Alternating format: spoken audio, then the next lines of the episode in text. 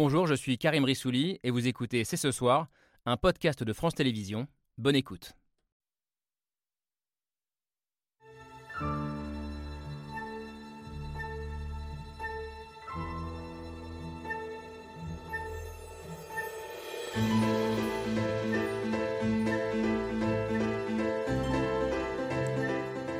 Bonsoir à toutes et à tous, soyez les bienvenus sur le plateau de C'est ce soir. Jacques Chirac, condamné. Nicolas Sarkozy, condamné. Alain Juppé, condamné. François Fillon, condamné. Deux présidents, deux premiers ministres, sans compter par exemple Jérôme Cahuzac de l'autre côté de l'échiquier politique, condamné lui aussi par la justice. On peut chercher longtemps, aucune autre grande démocratie occidentale contemporaine n'est lestée d'un tel CV. La sentence est signée Fabrice Arfi, l'une des principales incarnations du journalisme d'investigation en France, avec qui nous allons débattre ce soir. Dans un court essai qui vient de sortir, le journaliste de Mediapart affirme qu'il y a bien, je le cite, quelque chose de pourri dans notre pays. Alors prenons-le au mot et posons la question. La France est-elle malade de ses affaires? La France est-elle un État plus corrompu qu'on ne le pense Et si oui, pourquoi? Faut-il y voir une conséquence de notre monarchie républicaine et de la verticalité du pouvoir qui caractérise la Ve République? Nous sommes le jeudi 27 octobre. C'est ce soir, c'est parti.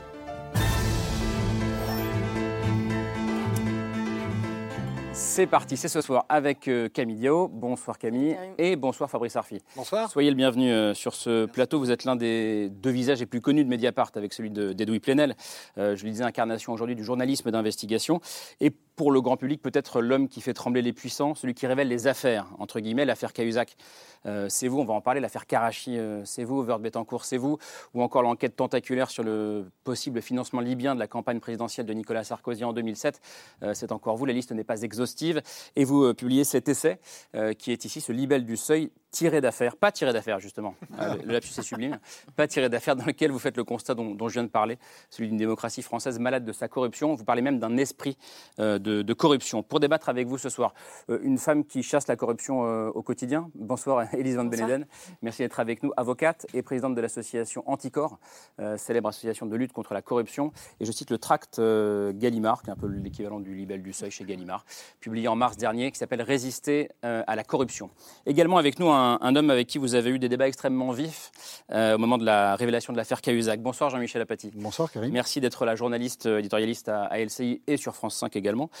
au début de l'affaire Cahuzac, vous ne cessiez de réclamer à Mediapart les preuves de ce fameux compte caché du ministre du Budget quand il a finalement avoué, vous avez fini par reconnaître le travail de Mediapart, mais ça ne nous empêche pas de critiquer les méthodes euh, et d'interroger les, conséquences de ces méthodes sur le débat public et peut-être même sur la démocratie. On va, on va en débattre euh, ce soir.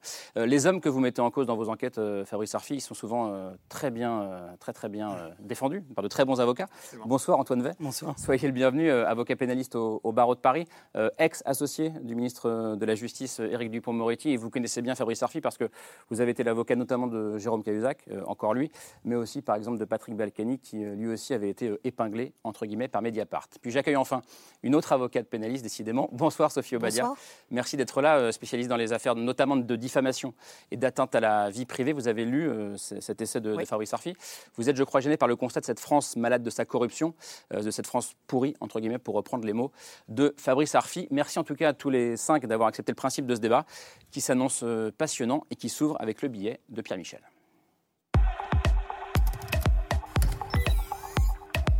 Condamnation inédite au plus haut sommet de l'État, mise en examen de politique. Y a-t-il un problème de probité sous la Ve République? Quelle indignité.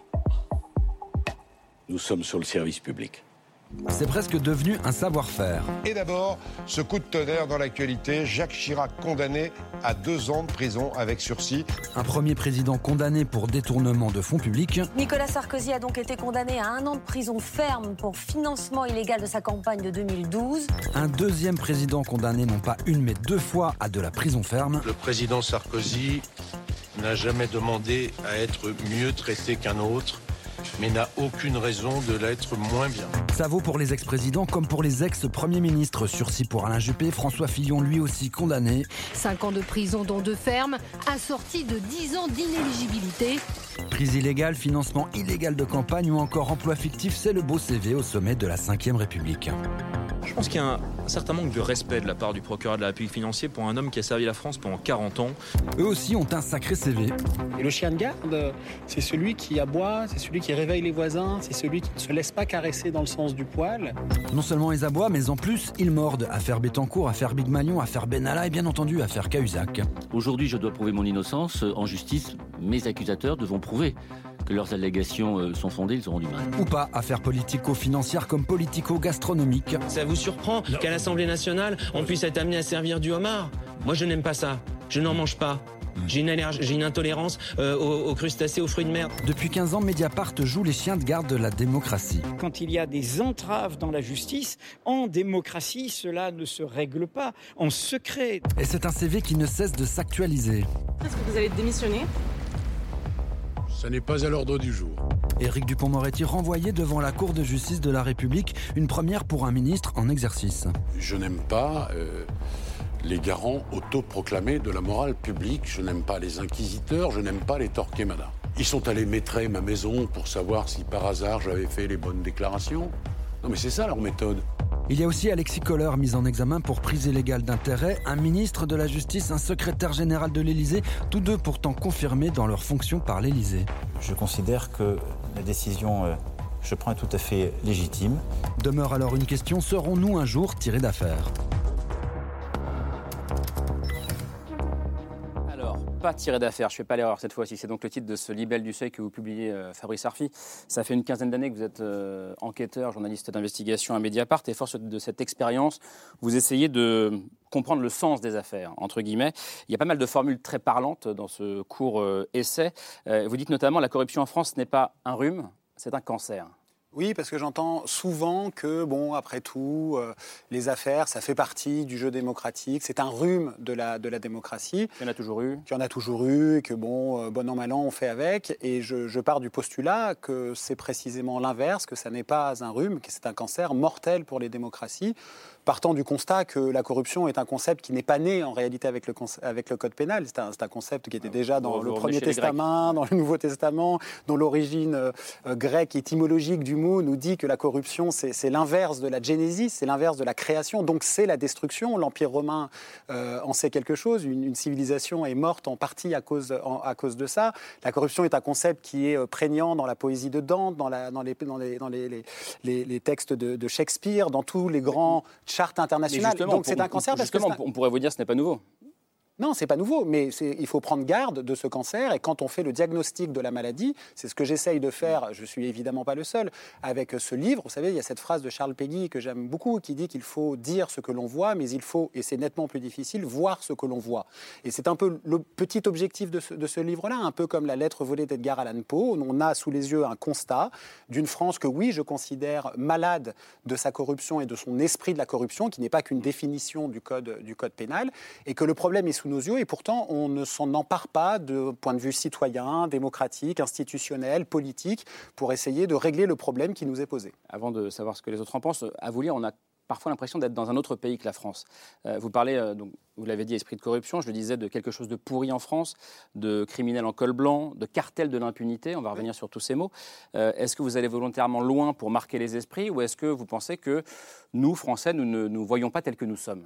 Oui, je, je- je- je pense un peu qu'il faut savoir parfois se, se décentrer. et C'est pour ça que je pars avec ce constat froid de deux présidents de la République qui ont été condamnés, dont l'un a fait appel à chaque fois dans ses, dans ses- Nicolas des- Sarkozy. des jugements, Nicolas Sarkozy, et qui est multimise en examen dans l'affaire euh, euh, Libyen. euh, et que deux de leurs premiers ministres ont été, euh, ont été euh, condamnés, c'est-à-dire deux chefs d'État, deux chefs de gouvernement. Voilà, c'est un constat froid. Et donc ça, ça, ça nous tend un miroir. Et ce miroir est précisément celui que j'essaye de- de décrire dans cet ouvrage. En essayant de se demander pourquoi est-ce que collectivement on s'habitue à ça Non, quand même une dernière question avant de, avant de faire tourner la parole, parce que vous adorez les, les métaphores animalières. Vous Ah, dites. Depuis Orwell et la de- Orwell. Ouais. Euh, et comme vous adorez ça, vous, vous ajoutez, donc on s'habitue à tout ce qui nous tue. Et en France, face à la corruption, nous sommes tous en train de devenir des grenouilles. Alors, Ouais. Euh, Parce Pourquoi les une- grenouilles Parce qu'il y a une fable scientifique que j'aime euh, beaucoup, qui est une fable, parce que certains ont essayé de la vérifier scientifiquement, mais elle est inexacte, mais elle est philosophiquement euh, très intéressante. C'est la fable de la grenouille qui dit que quand on met une grenouille dans, un, dans une eau bouillante, elle s'extrait immédiatement parce que la chaleur lui est intolérable. Mais si on la met dans une eau tiède que l'on réchauffe petit à petit, petit à petit, petit à petit, elle en vient à tolérer au risque de sa propre mort cette eau qu'elle n'aurait pas tolérée. C'est c'est le principe même de la mitridisation, c'est le principe même de l'accoutumance, c'est le principe même de l'habitude. Et donc, on s'habitue à force à ce qui peut tuer l'esprit même de la démocratie avec les affaires et la corruption. Et vous dites qu'il vaut mieux être un corbeau parce que le corbeau, lui, n'accorde sa confiance qu'à celui qui ne l'entoure pas. L'entourloupe pas. Antoine Veil. Ah, pas le corbeau au sens de Clouseau, hein. Oui, j'en- voilà, le- le- vraiment le, le corbeau. Antoine Veil, comment est-ce que vous entendez ce que dit, euh, ce que dit euh, Fabrice Arfi Ce constat d'abord, Bah, cette France pardonnez-moi. malade de sa corruption, ça vous- Mais D'abord, pardonnez-moi d'être un peu rigoureux, mais Non, je vois la couverture et, le- et la présentation qui est faite, et j'ai le sentiment, comme avocat, comme juriste, qu'on mélange un peu tout. Il y a euh, des présidents qui ont été, ou un Premier ministre qui a été condamné définitif dans des affaires qui maintenant datent quand même un petit peu. Jacques Chirac et, Voilà. et Alain Juppé. Ensuite, il y a des gens qui ont été condamnés et qui ont fait appel et dont la condamnation n'est pas définitive. Donc on ne peut pas mélanger une condamnation définitive et des gens qui exercent leur voie de recours et qui seront peut-être in fine relaxés. Et puis enfin, on met des mises en examen et on présente des mises en examen comme des coupables. Et ça, déjà, c'est euh, le fait de faire cet amalgame, c'est très dangereux parce que il faut rappeler à tout le monde qu'une mise en examen, c'est très intéressant à relayer dans la presse, ça fait vendre des journaux, ça fait commenter les choses, mais c'est un droit qui est octroyé à quelqu'un d'avoir accès au dossier, d'avoir accès à une défense. Donc c'est en aucun cas le signe euh, d'une culpabilité. Donc vous mélangez euh, déjà des statuts qui n'ont rien à voir. Et deuxièmement, vous parlez depuis euh, 10 minutes de corruption. Il n'y en a pas un qui a été condamné pour corruption. Ah bon, Euh, Nicolas il y en a Sarkozy n'a pas été condamné pour alors, Il n'a pas corruption été condamné en l'occurrence. Euh, euh, donc il y en a qui ont été condamnés pour fraude fiscale.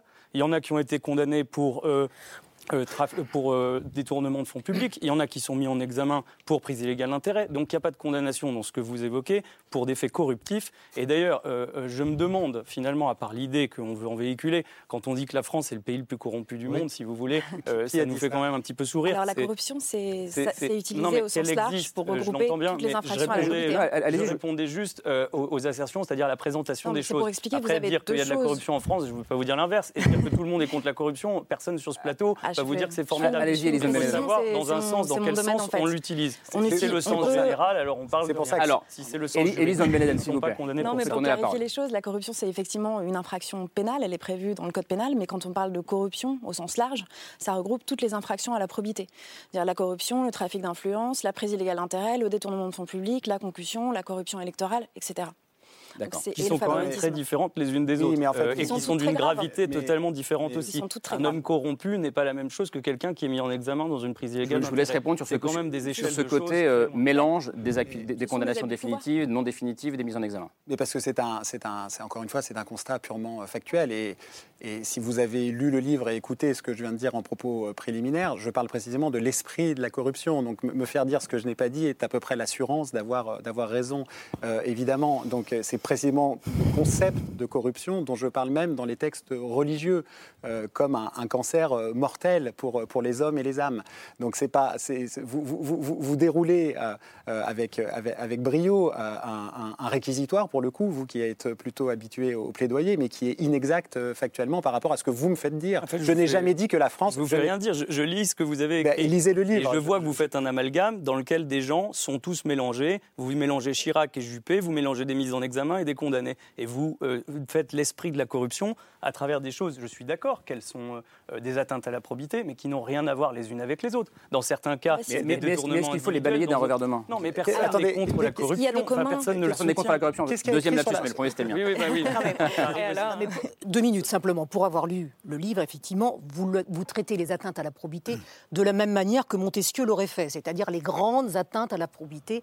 Et donc, évidemment, nous, juristes, nous voyons immédiatement que la corruption n'est pas traitée en tant que telle. Parce que la, co- la corruption, c'est une infraction bien précise qui répond à des critères bien précis. Et c'est effectivement la critique qu'on peut apporter à votre libelle, c'est-à-dire de globaliser la question de la corruption comme étant un cancer qui mine notre pays, ce que je ne crois pas, sauf à considérer que le miroir dont vous parlez, c'est-à-dire tendu au président de la République et, et- et ministre condamné, euh, c'est le reflet de la corruption dans la population, du niveau de corruption de la population française. Mais ça, vous ne l'écrivez pas. Vous vous concentrez exclusivement sur les d'acceptabilité, c'est ce que moi je comprends. Oui, mais ça, vous ne l'écrivez pas. Donc, c'est en ce sens que nous, nous sommes effectivement choqués par le mélange des genres, parce qu'en réalité, mais on y viendra, je pense, plus tard dans le débat, vous faites un grand amalgame qui permet de balayer des grands concepts juridiques et des grands principes qui nous, nous occupent euh, tous les jours, parce qu'ils sont valables pour un président de la République comme pour le commun des mortels. Et là, on en reparlera. Jean-Michel Apathy, vous êtes un,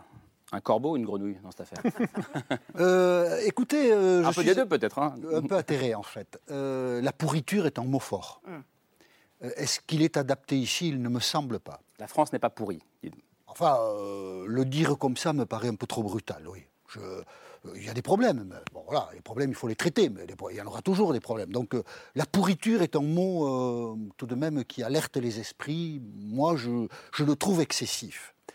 Dans le catalogue qui nous est proposé, parce que corruption, euh, tout de suite, quand on parle de corruption, mais ça a été précisé, on parle à, à l'argent, au trafic. euh, il y a des sociétés européennes, je ne parle pas, je suis pas un spécialiste mondial, hein, mais des sociétés européennes qui sont confrontées de ce point de vue à des problèmes plus importants que nous. hein. L'Italie peut-être, la Hollande peut-être, où des journalistes euh, l'ont payé de leur vie. Il y, a, des pays où la corruption, au sens euh, le plus simple du terme, est sans doute euh, plus présente que dans notre société. Là, les affaires que l'on évoque, quand même, mettons effectivement un peu d'ordre.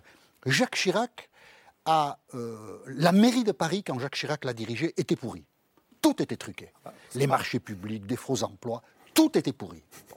Des lois sont venues corriger le financement des partis politiques. Ensuite, il y a eu beaucoup moins de pourriture. Je ne voudrais pas d'ailleurs, dans la généalogie, oublier les socialistes qui avaient fait euh, euh, de, de- des marchés publics. L'affaire Urba, la fameuse affaire L'affaire Urba. Urba qui avait fait des marchés publics, des, entonnoirs et l'argent atterrissait. Mais d'ailleurs. Fabrice Arfi dit, ne- ne dit qu'aucun bloc euh, aujourd'hui n'est épargné hein, par ça. Non, mais tout ça, ça a été aussi régulé et apuré. Et puis ensuite, nous avons constaté que malgré toutes les règles qui enserraient le financement de la vie politique, il y a eu encore des problèmes, et notamment la campagne 2012 de Nicolas Sarkozy. 2007, je ne sais pas si c'est à l'étude, laissons cela de 2012, côté. Mais Big Malion. 2012, Big Malion, là, visiblement, on a crevé les plafonds. Bon, mais après, si on sort de tout cela, il faut reconnaître que la politique suscite moins de problèmes qu'elle n'en a suscité, donc que du travail a été fait. Il y a un parquet national financier qui travaille. Alors, bien sûr, pas toujours dans l'harmonie, parfois c'est difficile, mais enfin, on Mais ne qui a été créé parce qu'il y a eu la révélation de l'affaire Cahuzac. Et qui dit le contraire? Mais ça existe ou pas Et qui mais se ça finance mais- toujours, mais je qui, rappelle. qui- qui- qui dit le contraire Une réforme n'est Il y a une haute autorité pour la transparence de la vie publique qui interdit, petite parenthèse à Roselyne Bachelot, de faire une chronique sur France Musique. Bon, faut quand même pas déconner, si je puis me permettre le mot. On est un peu dans le n'importe quoi. Qui interdit, vous le savez ça? Qui interdit à Jean Castex, qui vient d'être nommé patron de la RATP, d'entrer directement en contact avec la première ministre parce que elle a été, il a été son premier ministre. Enfin, à un moment, il va falloir qu'on arrête les bêtises aussi. Donc, il y a des outils, il y a eu des problèmes, il y aura des problèmes conclure que c'est la pourriture, et alors je, je le dirai un peu après, conclure que c'est la faute à la Ve République, alors là, Bon, on va y revenir après. Si je me Jean-Michel, ne casse pas mon conducteur tout de suite. Je, je voudrais euh, revenir quand même sur cette métaphore de, de la grenouille et vous montrer euh, une image, une scène qui a eu lieu ce matin au conseil départemental du Var. Euh, donc le conseil qui élisait ce matin un nouveau euh, président suite à la condamnation de l'ancien euh, président du conseil qui s'appelait Marc Giraud, qui a été condamné dans une affaire d'emploi fictif à 5 ans d'inégibilité. Et donc ce matin, au moment de l'élection du nouveau président, voici ce qui s'est passé. On va voir l'image. Euh, L'ensemble des conseillers départementaux se sont levés euh, pour lui rendre hommage et lui offrir euh, une standing ovation. Est-ce que cette image, Antoine V, elle montre pas quand même que, la France a une relation particulière à la question de la probité en politique? Je bon, je peux pas dire que cette image prouve ou prouve pas les choses. Moi, ce qui, ce qui m'intéresse, en fait, c'est qu'on n'entretienne pas un climat sur la base d'éléments isolés. C'est-à-dire que le fait de dire, ce que je crois entendre, que par exemple la France serait euh, un des pays les plus pourris du monde.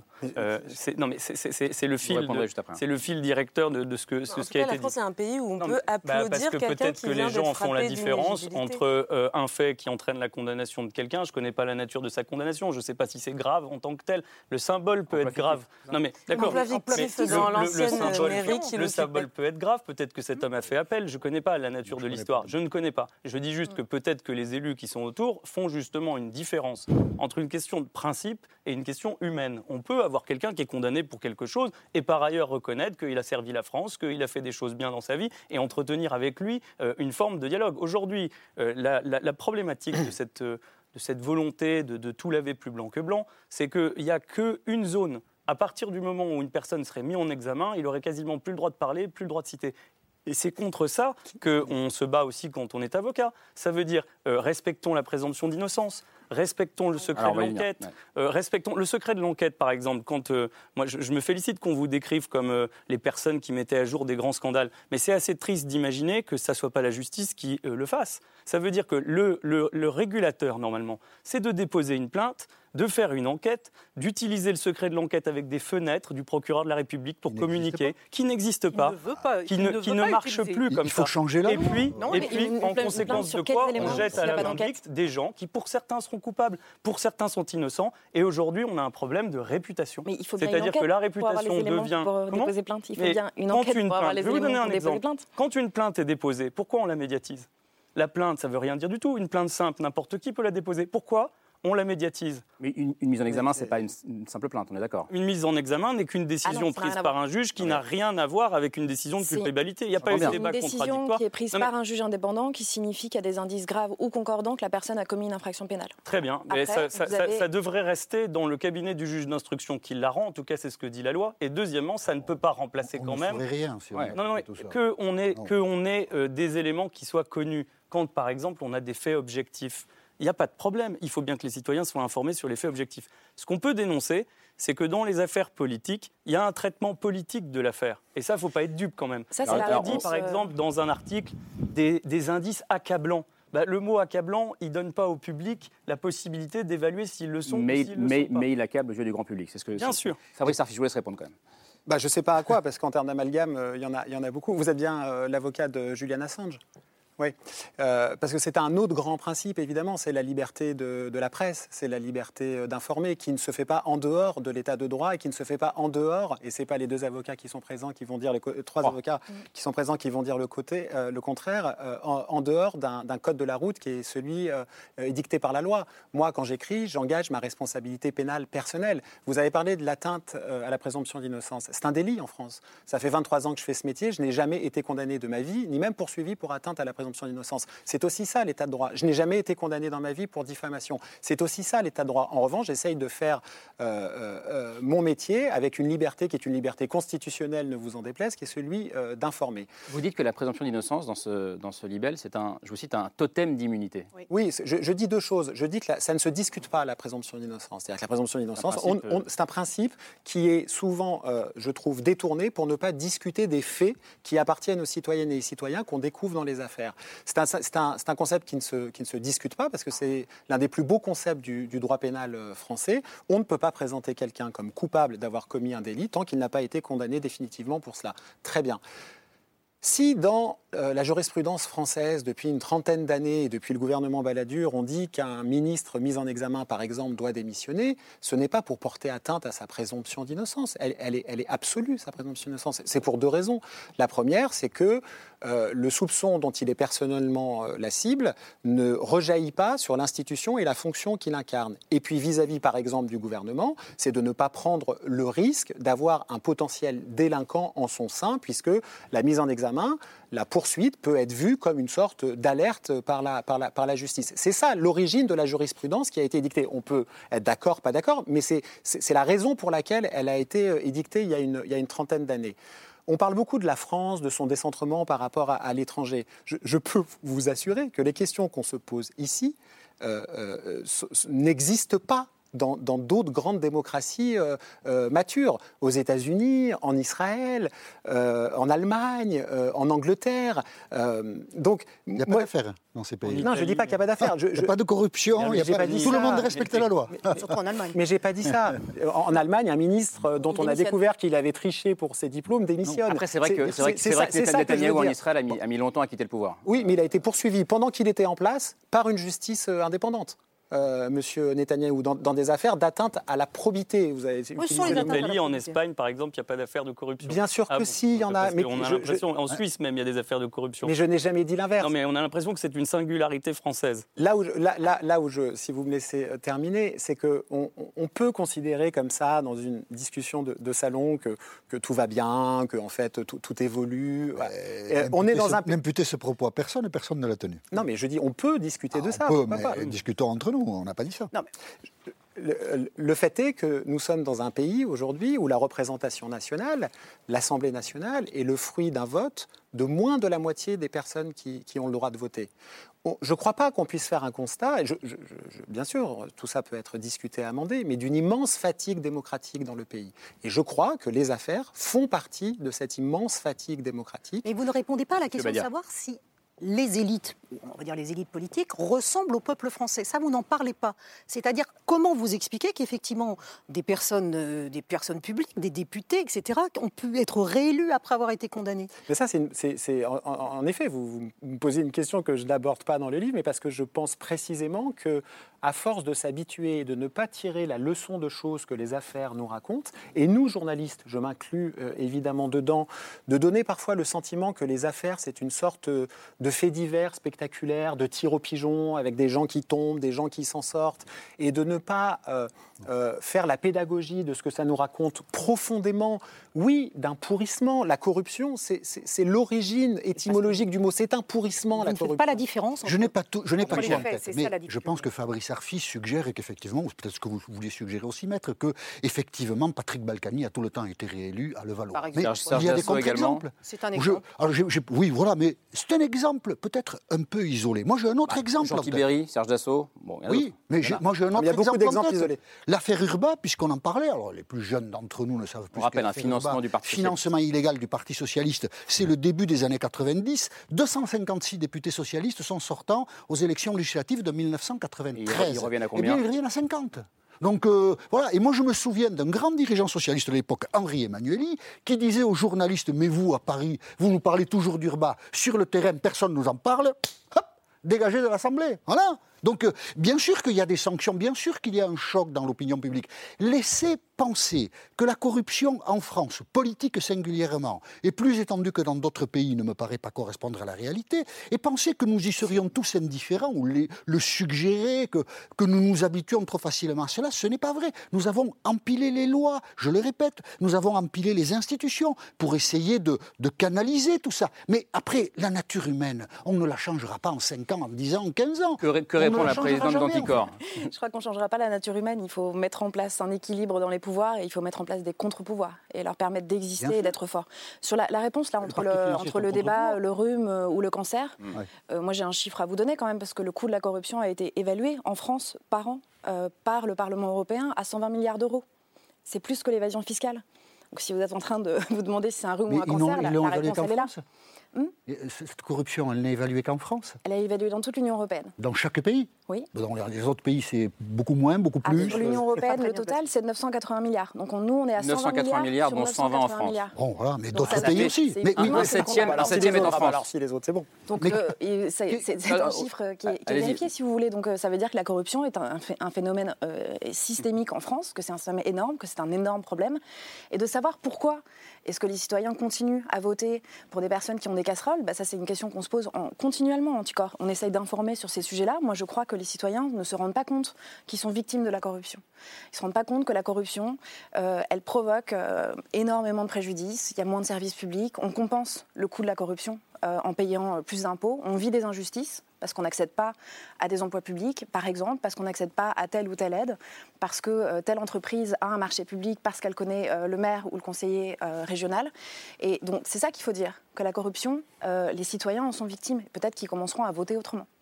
Camille, Euh, Fabrice Arfi, dans, votre livre, vous, dites qu'il y, a- un invariant dans, toutes les affaires que vous avez eu à traiter, euh, c'est un sentiment d'impunité, qui explique euh, d'ailleurs que dans certaines affaires, enfin c'est ce que vous écrivez en tout cas, on retrouve très facilement des indices en fait de ce qui s'est passé, comme si les protagonistes n'avaient pas forcément cherché à les, à les dissimuler. Et vous dites que ce sentiment, il se nourrit d'une absence de honte sociale. Alors je, je vous cite, vous écrivez ceux qui tombent entre les mailles de la justice continuent de fréquenter les mêmes milieux qu'auparavant. Ils sont accueillis comme si rien n'était arrivé. Et en vous lisant, je, me, je me suis dit que bon, c'était probablement pas complètement faux, mais qu'on a quand même des contre-exemples. Et j'ai pensé par exemple à, Jérôme Cahuzac, donc ancien ministre du Budget, qui a été condamné pour, pour fraude fiscale.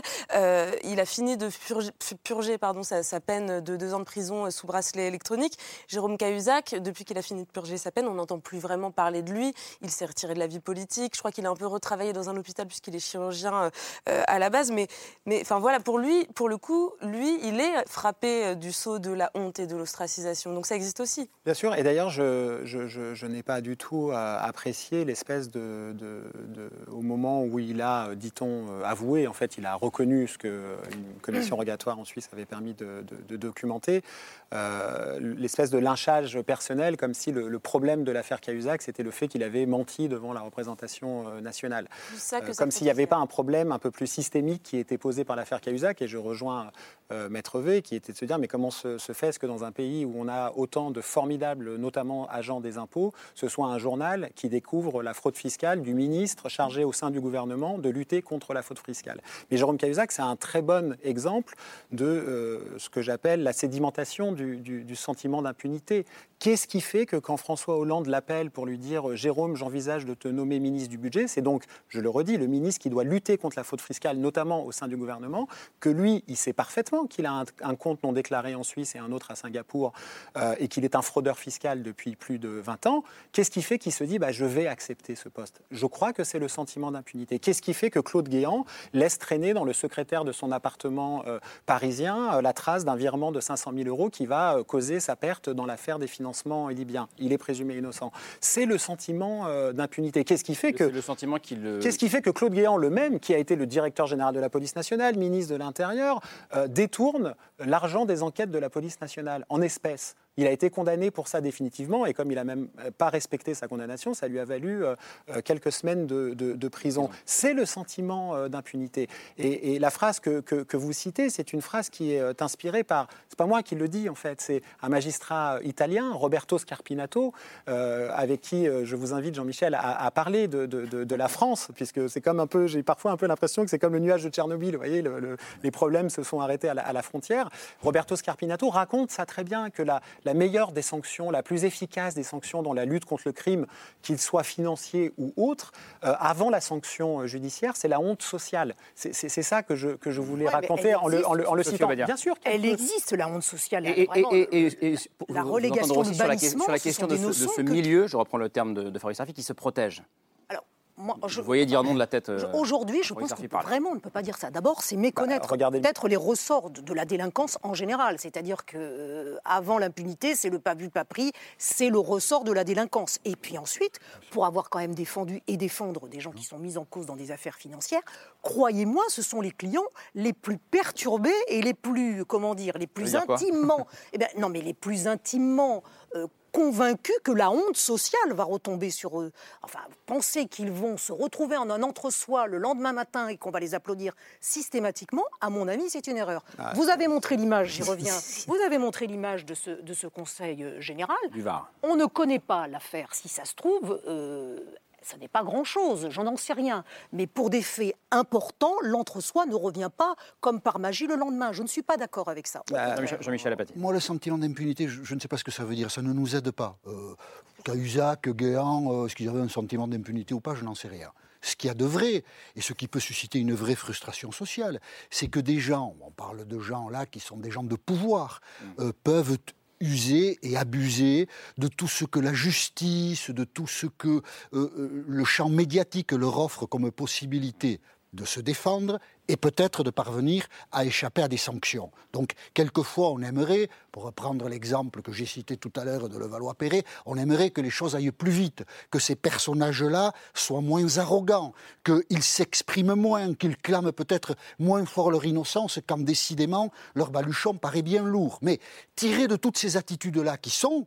individuellement des problèmes, le sentiment qu'en France, il y a un sentiment d'impunité, c'est-à-dire en fait une impunité, là non plus, ça me- ne me paraît pas du tout correspondre à la réalité. Qu'est-ce qu'on veut faire? On veut cerner ça- ça la vous- réalité ou on veut vivre dans les fantasmes? C'est-à-dire, Dire- ça ça vous paraît dangereux pour la démocratie parce pour aller au bout de la question? bah, S'il y a un ou deux pourris et si on dit tout est pourri, bah, Mais écoutez, qui a dit tout je, est vous laisse, pourri? je vous laisse penser euh, quel, quel boulevard on dessine pour des personnalités En qui, fait, tout de même, depuis des décennies, nous racontent que tout est pourri en ce moment. Mais qui a dit ça Ce qui est assez paradoxal. Sur cette question de, Oui, de- de la démocratie, parce qu'on parle de démocratie abîmée. c'est quand on- Juste pardonnez-moi, Pardon. Fabrice Arfi parle de démocratie abîmée. euh, dans- Bien dans- sûr, dans abîmée. son livre. Vous aussi, vous parlez de démocratie abîmée. La question, c'est à cause de qui est-elle abîmée cette démocratie Mais attendez, quand on en est pour défendre la démocratie à mettre à bas l'état de droit, c'est quand même assez paradoxal. C'est-à-dire Bah, C'est-à-dire qu'en fait, par exemple, la question qui est posée ici, c'est pas le match des pour la corruption contre la corruption. Non, on l'a déjà dit, Tout ça. le monde est contre la corruption. C'est est-ce qu'une personne qui est mise en cause dans une affaire par X ou Y raison, une plainte, un article de Mediapart, etc., a encore les moyens de se défendre Et peut-il le faire efficacement? Et quand on parle des politiques, ça pose une autre question.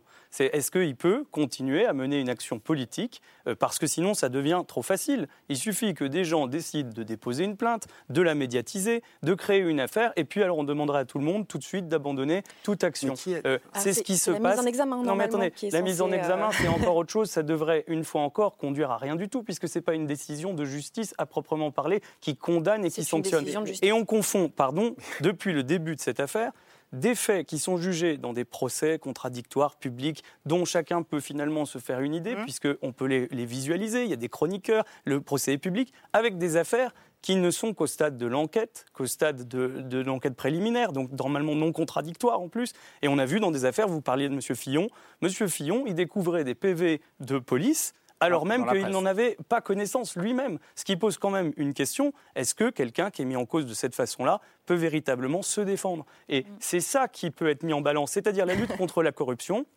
que tout le monde combat, euh, doit-elle conduire nécessairement à une mise à mal d'éléments de droit qui sont jurisprudence. simples, notamment Et- les éléments. C'est la Mais- jurisprudence non, la jurisprudence Balladur, ça veut rien dire. Ça, ça n'existe Elle pas. C'est pas oui. qui fixe la jurisprudence. Je vous laisse développer. C'est peut-être une expression D'abord, personne- ça veut dire quoi la gestion de C'est une expression journalistique qui n'a pas de réalité judi- judiciaire ou juridique. hein. C'est Non, un il y a autre pas- il y a temps pas hein. d'obligation de démissionner quand on est mis en examen, ça c'est une Comment certitude. Il n'y a pas d'obligation de Non, il y a démissionner quand on est mis l'obligation en de rien quand on est mis en examen. jurisprudence, sauf de respecter son contrôle judiciaire. Voilà, si le contrôle judiciaire vous interdit de travailler, Et la, et la politique, c'est quand même le champ de, de, de- de- comment dirais-je, enfin, c'est au coup par coup. Euh, Damien Abad n'a pas été reconduit au gouvernement, il n'était même pas mis en examen, il y avait des plaintes contre lui. Richard et, Ferrand n'a et pas ça a été un soulagement collectif que Damien Abad ne soit pas reconduit au gouvernement. Donc euh, ça s'apprécie un peu au cas par cas. Mais oui. on peut pas, enfin, on peut pas édicter des règles absolues dans Mais ces Moi, je pense qu'il faut le faire au contraire. Parce Comment que, Je pense qu'il faut le faire au contraire, parce que si les citoyens vont plus voter, c'est qu'ils ont plus confiance dans leurs élus et dans leurs représentants voter, politiques. Mais nous avons un président, nous avons un Oh, président de la République. vous n'allez pas faire comme les... J'ai vu quand même des, des, des moments parlementaires où les députés ils sont en train de dire que les citoyens vont pas voter parce qu'il fait trop beau et qu'ils ont autre chose à faire. Ça, c'est vraiment Mais un non, mais pour des milliers de raisons. Euh, Ils vont pas voter parce que l'immigration, ils vont pas voter parce que les impôts, ils vont pas Regardez voter. ce que dit le ils vont pas voter parce que le système hospitalier se, se, se déglingue. Enfin, vous pouvez pas tout ramener à, la condamnation de 75% Jacques. Français aujourd'hui considèrent que le personnel politique est plutôt corrompu.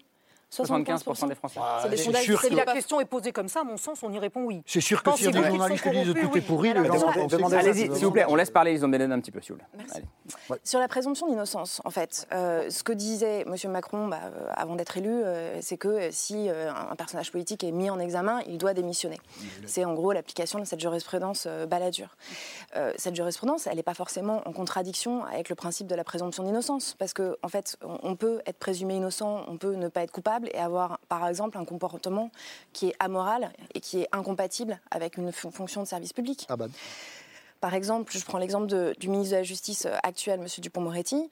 Euh, il y a quand même une reconnaissance qu'il était en conflit d'intérêts euh, très grave. M. Castex a pris deux décrets de déport euh, pour dire qu'il était dans une situation de conflit d'intérêts. Alors le conflit d'intérêts, c'est pas une infraction pénale. C'est la prise illégale d'intérêt qui est une infraction pénale. Mais on, Mais déjà, le fait. on fait de le se procès retrouver- de quelque chose à la télévision, c'est vous qui le dites en fait. C'est-à-dire qui l'a décidé Ah, Vous êtes le- On- on juge, parle de votre ancien Oui, associé, d'accord. Et alors, par transparence. est-ce que ça peut quand même Non, non, euh, juste est-ce que ça peut conflit d'intérêt, conflit d'intérêt que-. Non, mais il y a pas, j'ai pas de conflit d'intérêt à commenter quelque chose objectivement. Non, mais je termine, le conflit d'intérêt, c'est pas une infraction pénale, hein. Et, et en fait, c'est vous qui le dites. Et la question qu'on Ah peut se poser, c'est à quelle autorité Jean Castex le dit. Non, non, mais Jean Castex dit Le Conseil supérieur de la cette affaire. magistrature Je le veux dit. pas même m'exprimer sur cette affaire. C'est juste la question ne- de dire ne vous dites quelque chose et c'est votre autorité, c'est vous qui allez décider quand est-ce qu'on démissionne, quand est-ce qu'on démissionne pas, qu'est-ce qui est grave, qu'est-ce qui n'est pas grave. Qui est- Bah si, c'est ce que vous faites. mais en en fait, fait, vous dites ouais. c'est grave. Mais ça vous s'appelle dites la liberté un élément est accablant. Mais c'est vous qui le dites. Mais ça, en vous fait, n'êtes ça pas euh, en chargé. fait, non, mais- On est en plein cœur du sujet. On est en plein cœur du sujet de ce qui est reproché à Mediapart. Peut-être ça vous paraît très Non, mais intranquille. c'est accablant. Non, mais peut-être qui l'avez mais- dit, c'est accablant. Mais peut-être ça vous paraît très intranquille. Non, non, c'est pas intranquille, c'est juste que ça remet en cause précisément ce que je disais au début de l'émission. La condamnation définitive n'a rien à voir avec une mise en examen, qui a encore rien à voir avec pas juste dire le qu'une mise en raccourci examen journalistique n'emporte de pas dire un c'est discrédit. accablant. Fabrice Arfi. Alors dites c'est accablant, mais c'est vous qui parlez Mais de votre propre giron. monsieur- Antoine Bay. Heureusement, vous Antoine n'êtes pas encore une autorité judiciaire. Maître, en fait, peut-être que ça vous dérange, peut-être que ça vous Non, est pas du tout, ça me insupportable. Ah, si, on dirait. pas, et regardez, Attendez, laissez. allez- allez au bout de la phrase, quand même. Voilà, peut-être que ça vous dérange et Non, que mais ça vous vous. me prenez en. Allez, non, non, s'il vous plaît. Je- je- ne comprends pas. Je ne comprends pas, donc ceux qui nous regardent ne comprennent pas. Prenez-moi pas à partie. Allez, Fabrice Arfi, s'il vous plaît. Commencez par la deuxième partie de la phrase. Je discute avec vous. Peut-être que ça vous dérange et que ça vous est euh, proprement insupportable. Il se trouve qu'il y a un principe constitutionnel dans ce pays qui s'appelle la liberté d'expression. Si nous la dépassons, en fait, nous pouvons être condamnés devant les tribunaux euh, pour cela. Le constat qui a été fait tout à l'heure sur le manque de confiance et même de défiance qu'il peut y avoir vis-à-vis de la parole publique, euh, il a été dit que la jurisprudence baladure, ça n'est pas une règle, ça n'est pas dans la loi, évidemment. Mais qui a dit quand il était candidat qu'un ministre en examen devait démissionner? C'est le président de la République. Comment voulez-vous que les citoyennes et les citoyens, quand ils voient que le ministre de la Justice en fonction est renvoyé devant la Cour de justice de la République après avoir été mis en examen, il est maintenu et on déplie dans le débat public des arguments qui sont factuellement inexacts quant à l'origine de l'enquête et à sa conduite Comment voulez-vous que les citoyennes et les citoyens euh, comprennent le message politique qui a été celui-là? Comment les citoyennes et les citoyens peuvent comprendre que euh, concernant le premier ministre de la Justice euh, du premier quinquennat euh, de M. Macron, François, François Bayrou, quand il est visé par une enquête qui est simplement ouverte, il démissionne. Son, il le fait en conscience, que sa démission est acceptée et qu'une fois qu'il est mis en examen, le pouvoir le nomme haut commissaire pour, pour le plan. La, la réception du message. C'est ça, pardon, c'est ça le milieu qui se protège? Mais en tout cas, ce sont des ça. messages contradictoires. C'est-à-dire que quand il y a l'affaire Fillon, que M. Fillon lui-même dit, bien sûr, si je suis mis en examen, euh, je ne suis plus candidat, il est mis en examen, il reste candidat, que surfant opportunément, de mon point de vue, sur ce qu'est l'affaire Fillon pendant la campagne, euh, M. Macron dit oui à la moralisation de la vie publique. Je cite ses déclarations de mars 2017 en disant il y en a marre de l'impunité, il y en a marre des privilèges, on doit rendre des comptes. Et quand la question se pose à l'épreuve du pouvoir, il fait exactement l'inverse. Je pense, oui, que chez les citoyennes et les citoyens, ça déphase, voire ça rend fou vis-à-vis du fait démocratique.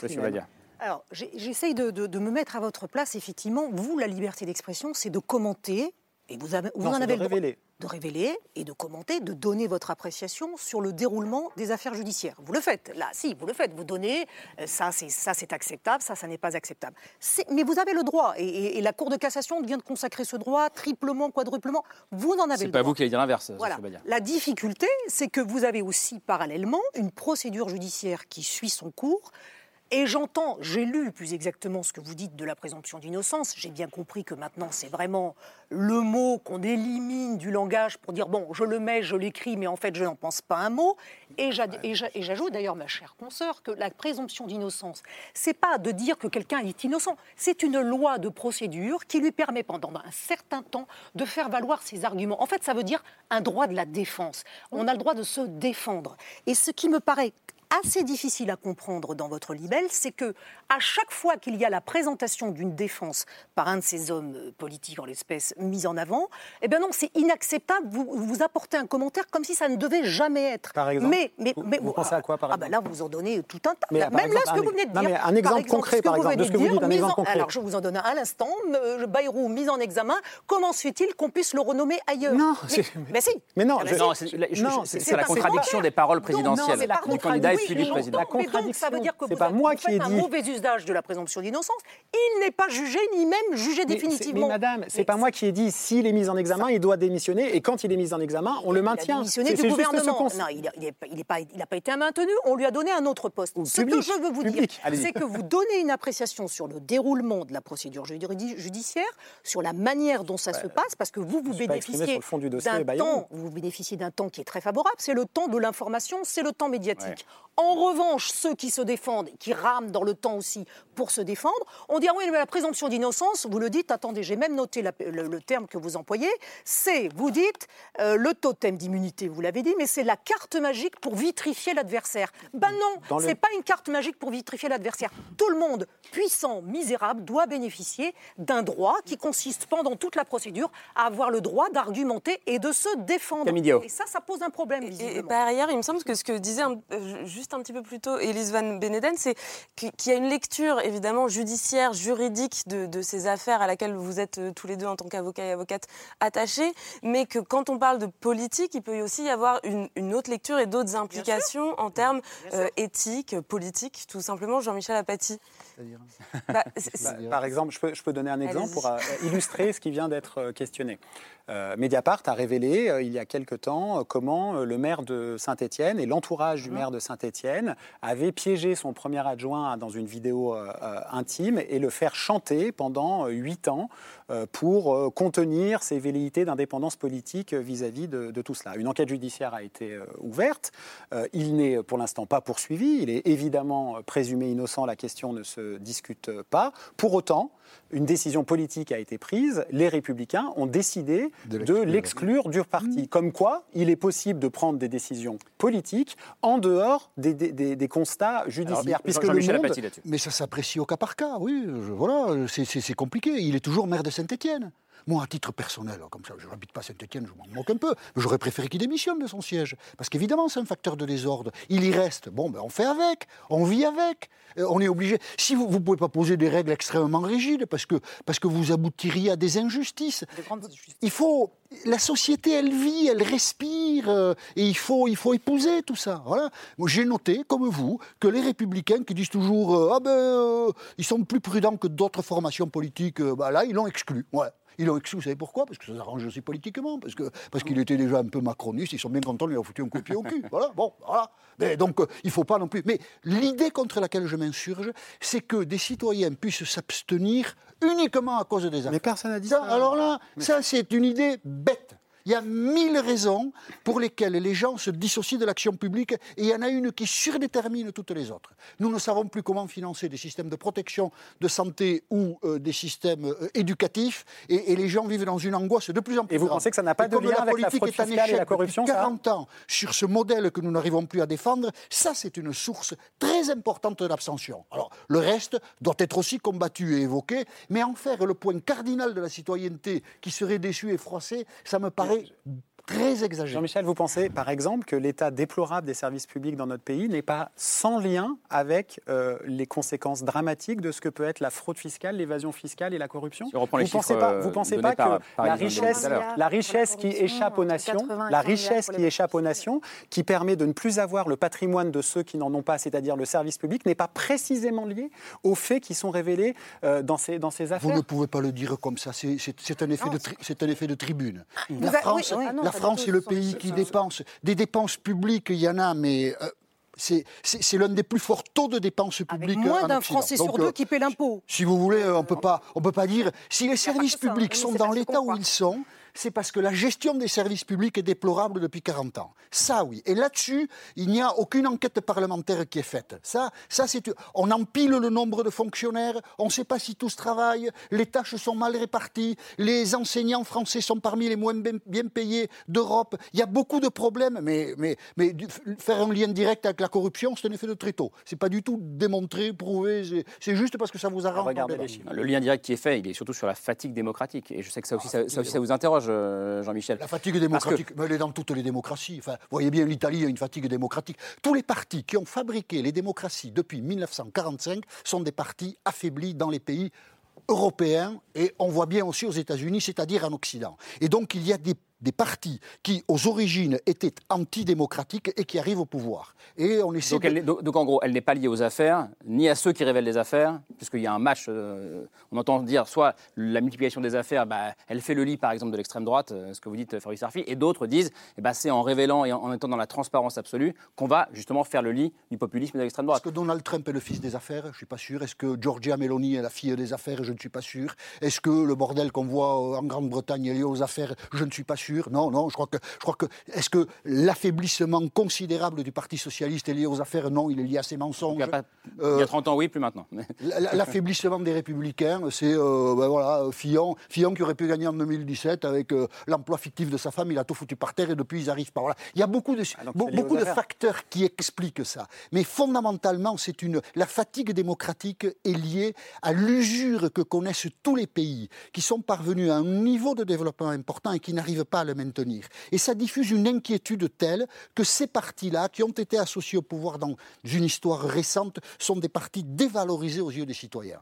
Et puisque je vais devoir partir, je voudrais dire juste avant de partir que s'il y a un joyau à défendre, c'est celui de la Ve République et l'élection du président de la République suffrage universel qui existe. Parce que la Troisième et la Quatrième République ont été en Europe des modèles d'instabilité qui n'ont pas permis à ce pays d'être au rendez-vous que l'histoire lui a fixé, je pense à la décolonisation ou à la préparation de la Deuxième Guerre mondiale, la Ve République est un système intelligent, adapté à la culture française et prendre appui sur les affaires pour dire il faut virer l'élection du président de la République. Oui, c'est une grosse Jean-Michel Apathy m'a fait, on a bossé ensemble il y a quelques années, donc il m'a fait une transition vers la, vers la question que j'allais poser à, Fabrice Arfi. Je, je, vous libère, merci beaucoup. Merci de m'avoir invité. C'était un plaisir comme d'habitude. Merci, merci Jean-Michel. Ce que vient de dire Jean-Michel, c'est la question que vous posez aussi dans, ce livre, euh, où vous mettez en cause le, une maladie française, une autre décidément, selon vous, le présidentialisme. la, verticalité.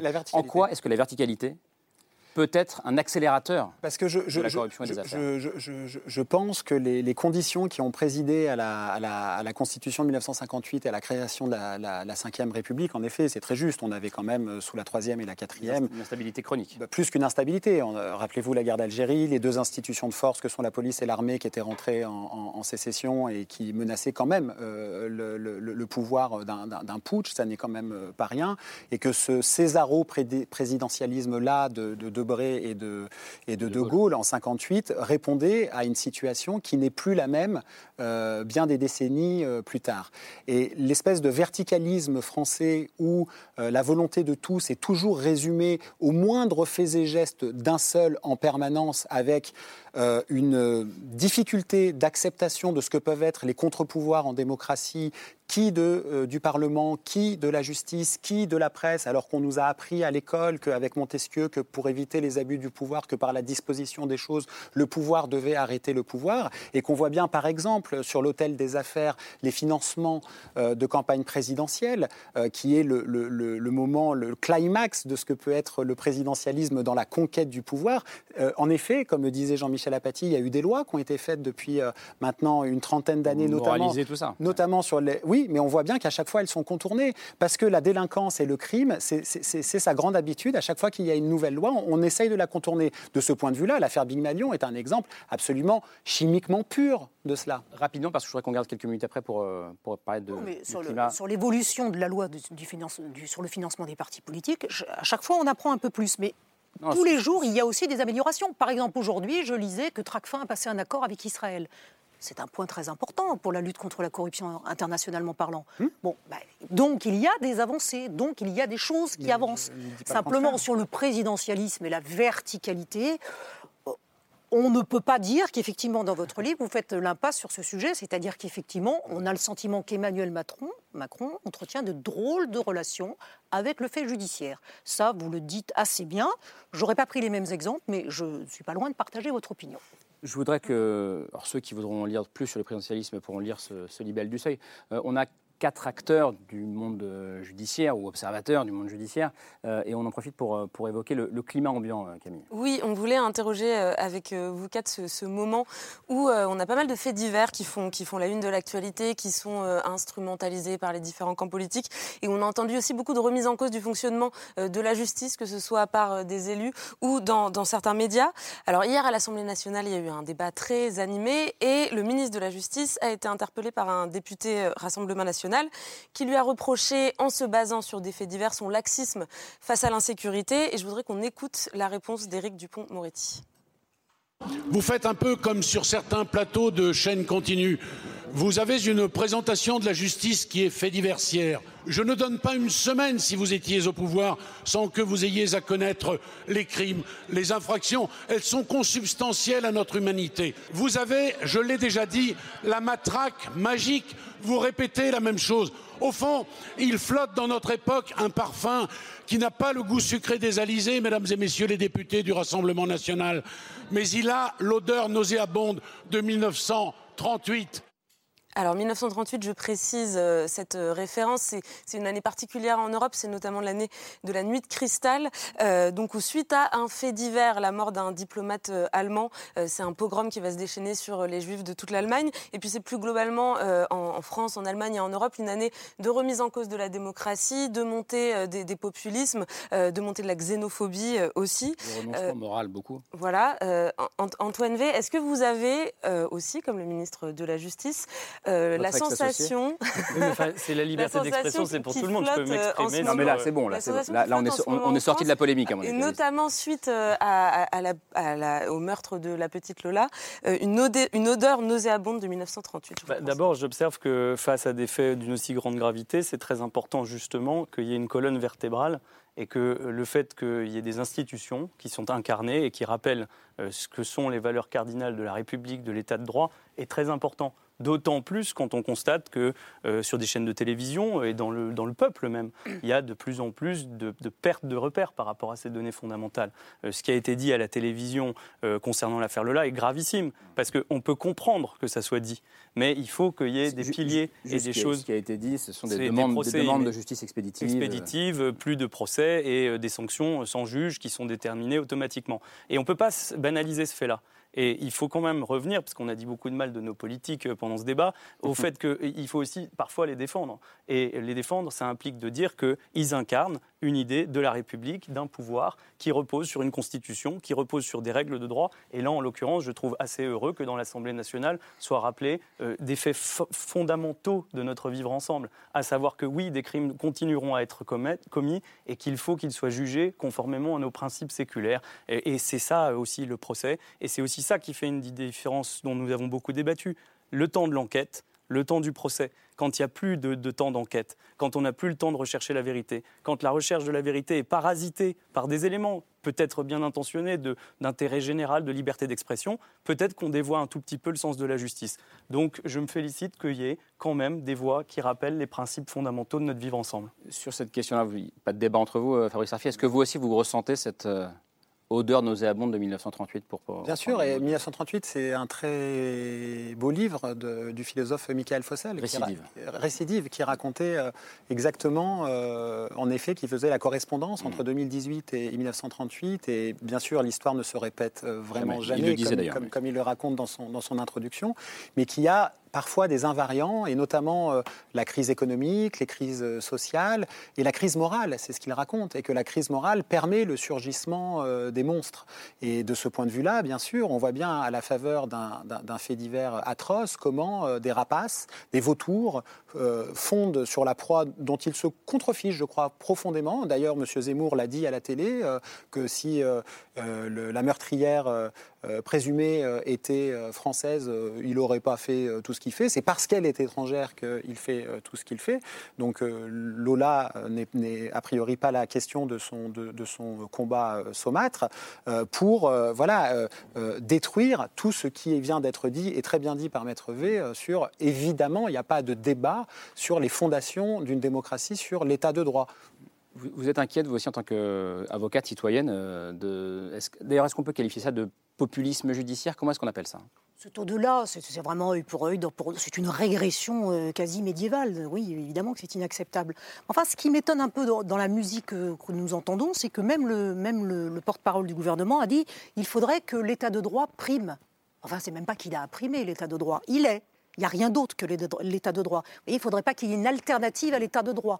Je veux dire par là qu'il ne faudrait pas que la société et les médias puissent juger à la place des juges. Voilà, donc c'est pas qu'il prime, c'est qu'il est. Il n'y a que lui. Ce qui, ce qui, moi, me, me gêne peut-être un peu plus euh, dans la séquence, c'est que euh, Éric Dupont-Moretti, de mon point de vue, parle d'or dans ce que venez, vous venez de montrer, mais vous avez montré en début d'émission une intervention de Maître Dupont-Moretti qui euh, euh, traite Qui n'est pas d'accord avec lui de Torquemada Je l'ai vu traiter Il- des magistrats, des vous. juges. Oui, mais il a aussi traité les, les juges et des magistrats de barbouzes, euh, des nouveaux moralistes des temps publics, de cow-boys. Donc, euh, à ceux qui, qui, euh, toute la journée, euh, ont des incantations pour le respect de l'autorité, de l'état de droit, euh, on parle de celui qui, quand il était euh, avocat, les avait euh, jetés à la vindicte. Mais vous voyez, là, pardon, mais c'est- typique-. C'est typique, et moi je ne vous en veux pas euh, du tout. Vous, vous me prenez à partie, mais moi j'ai rien contre vous. Le, le- fait vous, est de dire, c'est typique, de typique la, typique de la, de la déformation de ce que je disais, c'est-à-dire au moment où la présentation d'un fait devient politique. En fait, vous pourriez révéler des faits. Vous avez dit Julian Assange. Julian Assange, il révèle des faits bruts. Ça veut dire Wikileaks, ça donne des éléments bruts. Ils sont pas commentés, ils sont pas enrobés, et il n'y a pas une parole politique derrière la Ah non, révélation. il y a pas de parole Alors que vous, derrière à Julian chaque fois que vous parlez de, de- de quelque chose, il y a une parole n'y a pas de qui lien est avec la Russie. accablante, Il y a pas- euh, non, non, qui est tout de suite. y c'est ce que vous venez de dire. Ça, de L'avocat, il a dit ci, le, le ministre, il dit ça. C'est la liberté de la presse, c'est sûr, mais la liberté des citoyens de savoir si une presse est objective ou si elle est politique, c'est aussi très important. Elisabeth Beleden. La- presse, elle peut, être, euh, elle peut avoir une opinion politique, elle doit être sincère. Euh, Il n'y a, pas aucune raison qu'un journaliste n'ait pas une opinion politique sur une, sur une situation. Comment vous regardez la question que j'ai- j'ai posée aux aux autres invités de ce climat euh, nauséabond où l'é- où l'émotion semble prendre le pas sur le, sur, même, sur, la compréhension de la justice, ce qui nous interroge tous d'ailleurs. hein. C'est souvent comme ça parce que bah, la, douleur et, l'émotion euh, conduit à, un besoin de justice, sauf que la justice, elle n'a pas le même temps que, que les médias, donc euh, elle a besoin de beaucoup plus de temps, la justice. Mais c'est difficile à comprendre quand on souffre, ça c'est une évidence. Je comprends ce qu'a dit le, garde des Sceaux. Euh, je l'aurais dit autrement dans son rôle institutionnel, je pense. Ce que moi j'aurais dit, c'est qu'en d'aucune manière, aucune nationalité, aucune euh, origine euh, ne, ne favorise ou ne prédispose à, à commettre un crime. À mon avis, c'est ça qu'il aurait dû dire. Parce que dire, dire le contraire, laisser dire le contraire, c'est raciste. Donc euh, son rôle en tant que ministre de la Justice, pour euh, qui est, euh, rétablir un peu le calme, c'est quand même de remettre euh, et- et la pendule à l'heure sur ce point-là, qui est fondamental. Enfin, juste une observation. Ce qui manque sans doute dans ce pays, c'est vraiment la voix de la justice. Hmm. C'est-à-dire que ça n'est pas forcément le garde des Sceaux qui peut le dire. Il faut que quelqu'un vienne à chaque fois expliquer aux citoyens, à nos concitoyens, comment ça se passe. Parce que ce dont nous souffrons, c'est de cette méconnaissance des arcanes de la justice.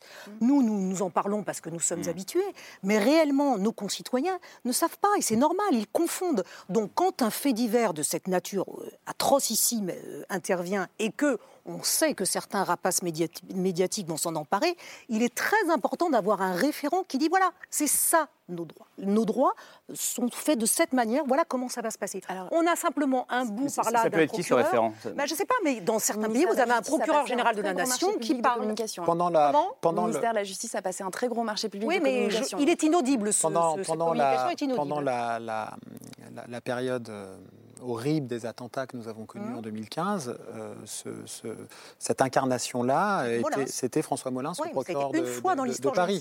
Voilà. Non, mais, non, mais pour, pour, pour rejoindre ce que, ce, que, ce que vous dites sur, en effet, euh, l'incarnation de la parole euh, judiciaire euh, souvent manque dans notre, dans notre Cruellement. pays, euh, et, et, et, et, et même certains même profitent de cette absence d'incarnation pour remplir le vide euh, de, euh, de, de leurs propres dérives. Et, et ça, dans d'autres pays, euh, ça n'existe pas. Euh, quand il y a un fait divers, moi, à chaque fois qu'il y a un fait divers, on voit un ministre débarquer, euh, commencer euh, euh, à dire ce qui s'est passé, etc. Je trouve ça absolument sidérant, quel que soit le fait divers, qu'un représentant du pouvoir exécutif, euh, alors que nous sommes sur des enquêtes ouvertes et que peut-être une parole euh, d'un commissaire de police, d'un procureur euh, euh, de la République, d'un procureur général ou d'une voix officielle. C'est ce qui se hein. passe. C'est ce qui se passe dans d'innombrables démocraties quand euh, des faits euh, surgissent. En fait, il ne faut pas confondre deux choses. Il y a la parole judiciaire dans des affaires judiciaires. On ne s'attend pas qu'un ministre commente une affaire judiciaire en cours. Donc, dans ce cadre-là, le texte de loi est très clair. C'est est font. organisé par des fenêtres de communication du procureur.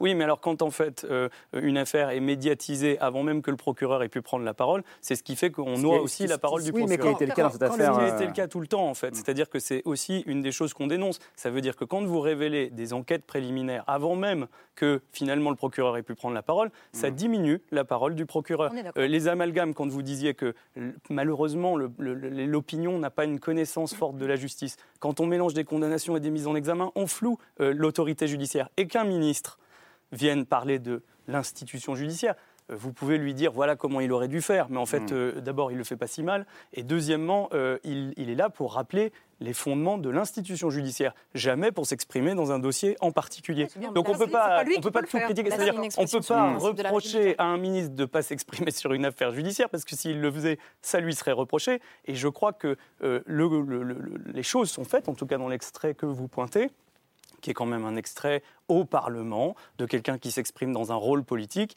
il exprime quelque chose de juste, à savoir que l'institution judiciaire doit être protégée, notamment quand elle est victime d'assaut, de ce que vous qualifiez comme rapace sous vos tours, c'est-à-dire quand ses principes même sont contestés. il l'a pas Mais la, protégé, la même institution, judiciaire. la même- la même- institution qui, dans quasiment tous les tribunaux de France, à la faveur ou plutôt la défaveur de l'affaire Dupont-Moretti, euh, a signé des motions de défiance contre le ministre parce Mais que c'est pas précisément. l'institution judiciaire qui signe, c'est des gens. L'institution judiciaire, ça c'est ce que vous racontez. Vous voyez, c'est Bah, encore le une fois procureur- des le procureur général On n'y arrivera pas. L'institution judiciaire Le bah, du tout. peux- Des représentants de syndicats signent, ça ne veut pas Non, dire le procureur général- judiciaire. le procureur Non, général de la Cour de cassation, encore une François fois, un ce n'est pas- pas- Et ça montre exactement aux gens que vous dites l'institution judiciaire pour dire des syndicats de magistrats. Ça, Non, c'est pas du tout le-. François Mais bon. Molins, François Molins s'est exprimé. Mais alors, François Molins s'exprime dans quel rôle dans cette affaire en Et fait il est le procureur, c'est pas un syndicat de Non, magistrats. mais il François Molins. s'exprime pas tous dans les cette tribunaux, affaire-là. tous les, pas vu que tous François les Molins magistrats. s'exprimait dans cette affaire-là. Dans l'affaire Dupond-Moretti Non, non, mais bon. Il a répondu à la presse, bien sûr. Il ne s'est pas exprimé dans- sur l'affaire Dupond-Moretti Merci beaucoup. Je pense que ce débat pourrait durer trois heures euh, entre vous, messieurs, mais franchement, c'était passionnant. Euh, merci d'être venu débattre ce soir. Merci, Elise Van Beneden. Je renvoie à votre tract euh, Gallimard avec Eric Halt, qui s'appelle Résister à la corruption, sorti en, en mars dernier. Il y a aussi des pistes de, de réflexion et de solutions dont on n'a pas parlé ce soir et que- qu'on peut retrouver dans ce, dans ce tract. Merci beaucoup, Sophie Obadia, d'être venue euh, ce soir. Merci, Antoine Vey. Et euh, merci à vous, euh, Fabrice Arfi, votre euh, libelle. euh, au seuil, pas tiré d'affaire, il est ici. Euh, C'était un plaisir d'en débattre avec vous ce soir. Camille, on se retrouve lundi. Alors non seulement on se retrouve lundi, mais c'est vous qui serez aux commandes lundi pour la première fois de cette émission. Euh, et je vous regarderai avec grand plaisir. Merci de votre fidélité. Bonne soirée. website.